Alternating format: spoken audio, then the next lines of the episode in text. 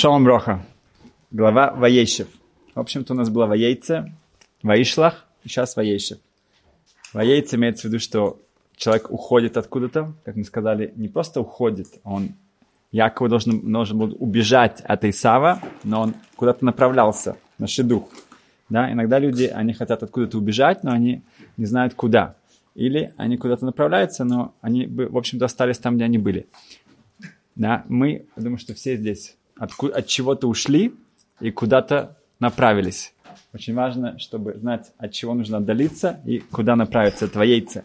Ваишлах, каждый человек должен понимать, что у него какая-то миссия в жизни. Шлихут. Да? У каждого есть какая-то миссия, которую надо не забывать и постараться довести до конца. И Ваейшев хочется как-то уже зашевать, да, как Ишива, как-то уже эм, где-то у, устаканиться, отлично. Эм, и в общем-то, можно сказать, что Яков Авину так и себе это представлял. Да, сказано, что Ваейшев, Яков уже хотел, у него была такая тяжелая жизнь. Да, не то, что с рождения, до рождения даже. Он уже, уже был там Исав, да, еще в животе у мамы. И с самого начала у него с рождения Исаф его ненавидел. Потом у него были все эти годы с Лаваном, потом у него Дина, и теперь вроде бы сейчас уже, что значит он хотел расслабиться, как сказать, ну, отдохнуть, да, отдохнуть, это значит, что он хотел поехать на Гавайи, в Гаити, да, взять какое-то это самое, лечь там у моря, да, с каким-то коктейлем, да, нет, он хотел сидеть, учиться, да, и на это где-то там была какая-то тонкая, тонкая, тонкая вещь, что Ашем сказал, нет, да, вот это вот спокойствие будет в Улам Хаба, в следующем мире. А здесь еще нужно будет какие-то испытания, чтобы еще подняться выше. Теперь, в, сказано, что Ваейшев, и сказано, что есть Толдот Яков.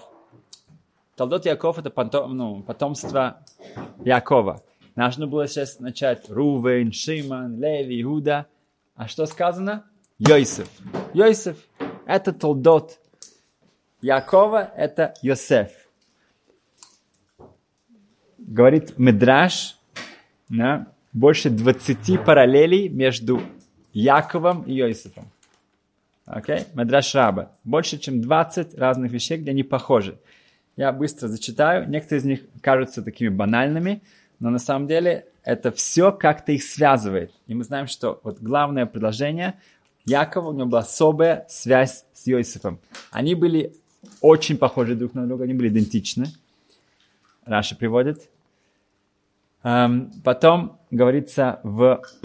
И главное, кому ну, стремление Якова, это была Рахель, это был ее первый сын, да? поэтому, как бы, естественно, это вот с него должно было все начи... э, начинаться. Но сказано еще, что они оба, Яков и Йосеф, они родились уже с бритмилой, с обрезанием. У обоих была мама Акара, бесплодная. У обоих мама родила двух ребят, детей. Да? Даже такие вещи, это как-то важно. Они оба были Бехор, перворожденными. Йосиф был перворожденным, и Яков стал перворожденным. А что, у Йосифа было двойняшка? Беньямин. Ну, не двойняшка, но потом родился Беньямин. Было два ребенка, которые родились, да, не, не двойняшки, но не близнецы но было два ребенка. И это Мидраш говорит, что это тоже есть, как, есть что-то в этом, какой-то ну, важный какой-то аспект, который нужно сказать, что это связывает Якова и Иосифа, что было два ребенка. Они оба были, были перворожденными. У обоих братья их ненавидели. Не то, что только ненавидели, Медраш говорит, тоже хотели убить. Это уже уровень больше. Да, они оба были роэцон, пастухами, да, и как бы мы видим, что пастухами не только они были, почти все были, да, в общем-то. И мы знаем, что быть пастухом это давало, э, есть у человека много свободного времени. Да? Он пошел, дал им пастбище, и так, например, Довид Амелах, да, тем, почему он стал Довид Амелах, потому что он был тоже пастухом, и он достиг огромнейшего высокого уровня тем, что он в это время, он э, все больше и больше приближался к Всевышнему. Ройцон, пастухи. Кроме этого, они эм, разбогатели оба очень. сказано, у них было благословение в их, эм, э, в, в чем они занимались. Они оба вышли за границу. Они оба женились на ком-то из-за границы. Да, очень интересно. Они оба родили детей за границей, не в Израиле. Они оба, эм, их провожали эм, ангелы. Оба они возвысились с чем-то, что было связано с эм, соном. Ну, Йосиф это легко, да, как-то через то, что приснилось фараону, да, и тоже у него были свои сны. А Яков, Яков, ему снится лестница, когда они понимают свои вещи, и это показывает, что он эм, связан, он видит свое отражение в троне Творца. В, дальше их э, тести разбогатели из-за них. Окей? Okay? Лаван у Якова и Потифера у Йосифа. Да, потому что он потом женится на дочке Потифера. Ну, ну, Аснат была дочка Потифера, поэтому Потифера разбогател за него. Они оба спускаются в Египет. Они оба сопутствуют им, чтобы кончился, э, чтобы не было голода. Йосиф собирает еду, когда Яков приходит, голод кончается. Они оба эм, берут клятву о том, чтобы их похоронили в Израиле. Они оба умирают в Израиле, в, в, в Египте. Они оба делают из них мумию, и обоих их перевозят их кости, да, их остатки в, ну, Яков, не, не, не кости, эм, остатки перевозят в Израиль. Окей? Okay? Ну, скажем, что Яков не умер, он, он как бы остался. В, Ацмот Йосеф, да, ну, Йосеф сказано Ацамот. Его, да, да. Но потом, когда уже перевозили, сказано, что это через много-много лет. Э, э, да. Окей, значит, э, идем дальше. Сказано, что Йосиф был Бензикуним. Да? Бензикуним, он был как бы ну, э, сыном, который родился позже. позже. Онкилос объясняет это, что он был сын, которому, который был очень хахам, очень мудрый. И Раши приводит, что он, э, Яков передает ему всю Тору, которую он выучил у Шем и Эвера. Мы рассказываем почти каждый год, почему эта Тора, которую он его учит, именно тот, та Тора, которую он Шем и Эвера. Почему не Тора, которую он выучил Авраама, у Ицхака, да, как бы, ну, что там, он учился у Авраама Ицхака, он тоже учился у Шема Эвера. Почему это Йосифу, да, он передает именно Тору, которую он учил у Шем и Эвера. С чего это вдруг? Там был Ишив, но хорошо, но он тоже учился у, у Авраама Ицхака, и там было очень много Торы тоже. Авраам Ицхак тоже учился Шема. Да, но сказано, что у Авраама у него были огромное количество э, трактатов, которые связаны с водозарой и далее. У них как бы они сами соблюдали все, э, все праздники и так далее. Было очень много Торы, которые Авраам уже с Ицхаком сами к этому пришли. Не обязательно, что это было от Шема Отвечает Ребяков Каменецкий, что у нас есть две разные Торы. Есть Тора Авраама, Ицхака э, э, и Якова, можно сказать. И Тора Шем Эвера. Кто такой Шем? сын, сын Ноха. Сколько человек Ноах спас перед потопом? Сколько он человек привел к истинной вере? Сколько? Ноль. Ноль запятая ноль. Никого. Единственный, кто спасается, это его семья. Все. Да, его Киров был очень да, малоуспешным. Никого, только его семья. Ну, ок, но он спасся так, там, он, не, он, он, он был, да, и он не, не, не, не был, монет, ну, как сказать, не верил в монотеизм, мягко говоря. Значит, э, поэтому успех Ноаха был в том, что он не был под влиянием окружения. Это было тоже достижением, потому что это было поколение, которое заслужило быть, чтобы весь мир был разрушен. Да, их уровень зла был очень высок. Поэтому там главное было не быть под влиянием окружения. Авраам, Ицхак, там было совсем по-другому.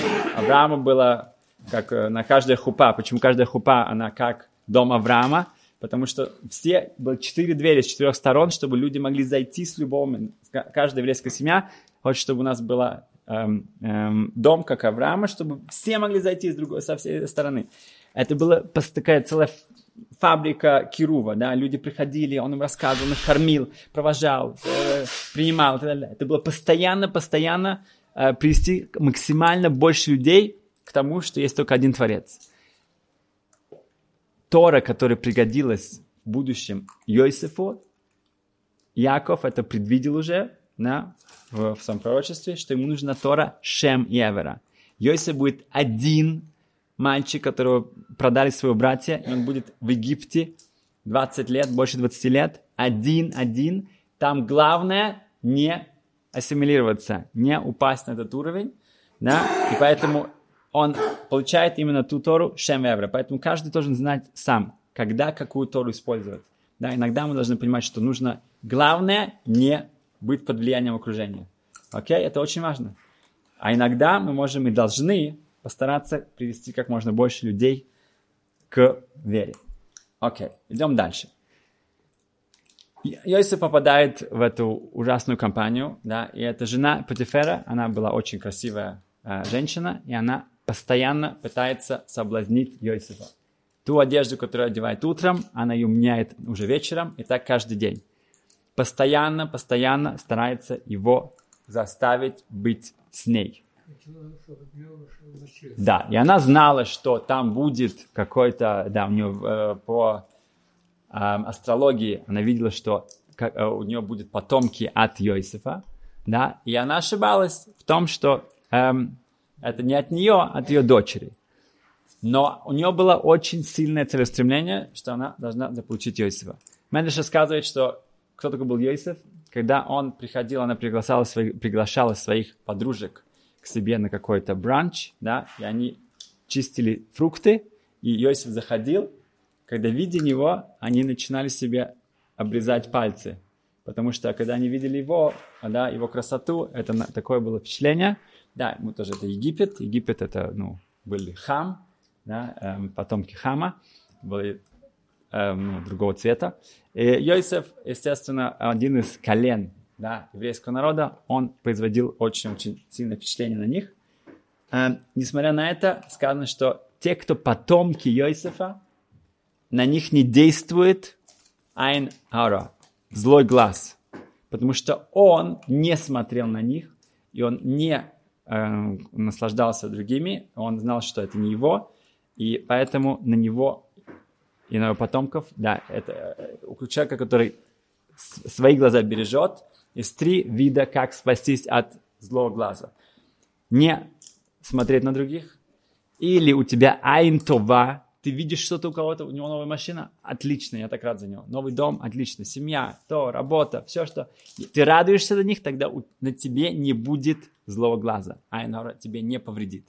Или Третье, это Ваид Гулеров, сказано в Геморе, что у него благословение, что они будут как рыбы размножаться. Рыба, она под водой. И в Талмуде очень часто приводится, что когда человек не показывает все вот так вот на, наружу, да, тогда это спасает его от айн ора, от злого глаза, плохого глаза. Um, окей, значит, он, um, Йосиф там находится, да, и вот каждый день, и уже его, ну, все, как бы он уже не видит, как, как спастись, спастись от нее. Да, он, опять же, все полностью там один. Немножко вернемся назад. Сказано, что когда пришли, показали Якову, вот, это, твоя, это рубашка Иосифа, да, ты видишь, да, она в крови, да. Что с ним случилось? Какой-то зверь его растерзал. Сказано, Раша приводит, что этот зверь, это Эшет Патифера, это жена Патифера. Имеется в виду, что он попадет, она как зверь, она хотела его действительно растерзать. А, ну, в своем соблазнить. Имеется в виду, что а, пришли все дети его утешить, сказано во имя Н. Он, он сирев, он отказался, чтобы его утешили. Хотя он сам признал, что вроде бы, ну все, его, его, его, его любимого сына, он, он погиб. Нет, он отказывается быть утешенным, он находится в трауре десятки лет, у него нету из-за этого пророчества. Он не верит в то, что может было случиться что-то с, с Йосифом. Ваимаэн, который использует слово Ваимаэн, он противостоит этому. Сказано, что Йосиф, вот этот последний э, потрясающее тяжелое испытание, уже она его схватила, и тут он почти готов упасть, но он видит видение своего отца, и это его спасает, сказано «Ваимаэн», и он противостоит, и он не, он отказывается быть с ней, он убегает от нее. Потому что его отец в него верит, это дает силу Йосифу, что он также противостоит и не соглашается быть с ней. И так каждый человек здесь, если а, Всевышний, он даст на, дает нам душу каждый день, и он нас сюда поставил, значит, Всевышний в нас верит. Да? Не только наши родители, а, а, а Кудышбороху сам. Поэтому надо это знать и помнить, это нам поможет пройти через все воспита- э, испытания. В конце главы он, э, если находится в тюрьме, да, за это, ну, совершенно 10 лет, потому что он 10 лет 10, говорил Лашанара, злословие о 10 братьях, и он видит грустное лицо этих э, министров, так называемых, да, э, пекаря и винодела, и он начинает с ними говорить. Потрясающая вещь, да? Как бы находишься в тюрьме, там кто-то там сидит, да, ну хорошо, а что им радоваться? Нет, он увидел какой-то оттенок, вот что-то там как-то более, да, какое-то депрессивное такое выражение на лице, он это заметил, и это действительно то, что его потом э, поможет выйти из тюрьмы. Надо быть очень внимательным, как люди себя выглядят. Да? Сегодня я выглядел немножко уставшим, ко мне друг сказал, о, что ты, что ты, что ты переживаешь? Да, как раз вспомнил о Йосифе. Да, Йосиф, вот у него это было. Он, он, он обращал внимание на человека, он его анализировал и старался ему помочь сразу же. И он рассказывает ему свои сны, и в конце концов один из них выходит, другой э, будет казнен. И Йосиф говорит, ну, вспомни обо мне, пожалуйста, вспомни обо мне, я тут вообще не, не, полностью не, э, невиновен. И он напоминает, э, ну, как бы напоминает ему два раза. За эти два раза, говорится, Медраши, говорит Раши, он остается еще на два года в тюрьме. Потому что он два раза это сказал.